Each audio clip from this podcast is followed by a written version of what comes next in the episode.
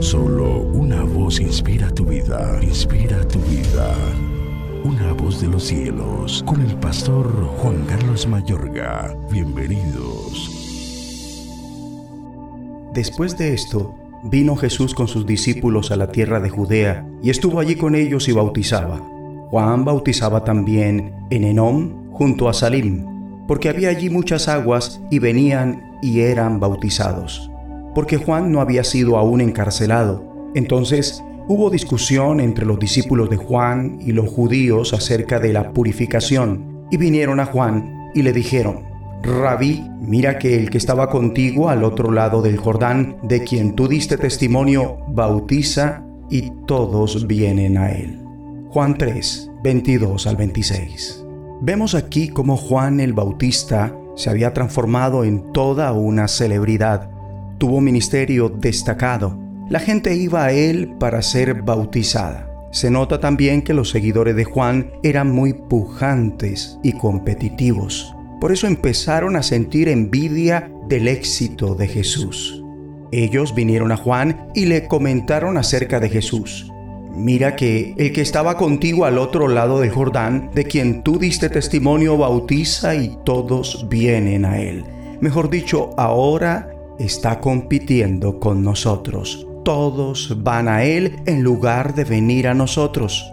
Juan debió escoger cómo responder empezó indicando a sus discípulos que no es posible que una persona tenga éxito, estoy hablando del éxito eterno, sin la ayuda del cielo de Dios. Como está escrito en el versículo 27 de este capítulo, no puede el hombre recibir nada si no le fuere dado del cielo. Juan prefirió enfocar la gente a Jesús antes que a sí mismo porque dice allí en el versículo 28, vosotros mismos me sois testigos de que dije, yo no soy el Cristo, sino que soy enviado delante de él. Es más, respecto a Cristo, Juan, según el versículo 29 de este mismo capítulo, equipara su nivel con el amigo del novio, a quien podríamos llamar el padrino el cual en lugar de verse amenazado por la llegada del novio, pues es justo lo que ha estado esperando, se siente complacido con ella. De igual manera, Juan aclara que él ha estado esperando a Jesús. El ministerio de Jesús le hace sentirse lleno de gran felicidad. Jesús fue el sucesor de Juan el Bautista, de quien éste dice según el versículo 30, es necesario que él crezca pero que yo mengüe. Es decir, Él ha de ir aumentando en importancia y yo disminuyendo. Mi amigo y amiga, en cualquier momento cualquiera puede dejarse llevar por la tentación de ser más influyentes, poderosos e importantes más famosos, más grandiosos o ser promovidos a puestos más notables o más distinguidos. Estos no son malos objetivos en sí, pero nuestras preferencias diarias se verán influidas por estas aspiraciones. Tienes que escoger cómo vivir tu vida. ¿Estás enfocado en tu propio ascenso o en exaltar a Jesús? Mm, mi amable oyente, ¿eres tú mismo tu principal ambición o es Jesús?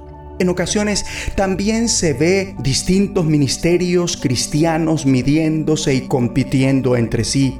Esto nunca debería ocurrir. Confiese conmigo de corazón, Él debe tener cada vez más importancia y yo menos. Ya no vivo yo, mas Cristo en mí. Mi amigo y amiga, en última instancia, la vida no se trata de ti, sino siempre de Jesús. Nuestro afán debe ser siempre llevar las personas hacia Cristo con toda nuestra manera de vivir. Y esto es tan radicalmente definitivo para cada individuo que Juan especifica en el versículo 36. El que cree en el Hijo tiene vida eterna, pero el que rehúsa creer en el Hijo no verá la vida, sino que la ira de Dios está sobre él. Gloria a Dios por quienes obedecen a Jesucristo, pero el que no quiere creer en el Hijo no tendrá esa vida, sino que recibirá el terrible castigo de Dios. No tiene la vida eterna, sino que ha sido condenado por Dios. El que tiene oídos para oír, oiga, esa es la decisión más fundamental de todas. ¿Prefiere a Cristo o lo rechaza? Ora conmigo. Padre Celestial, yo elijo confesar creyendo en mi corazón, Cristo debe tener cada vez más importancia y yo menos. Que ya no viva yo, sino Cristo en mí. Lléname del Espíritu Santo para hablar tus palabras, permitiendo que otros crean en tu amado Hijo, el Cordero que quita el pecado del mundo, en el nombre de Jesucristo. Una voz de los cielos, escúchanos, será de bendición para tu vida. De bendición para tu vida.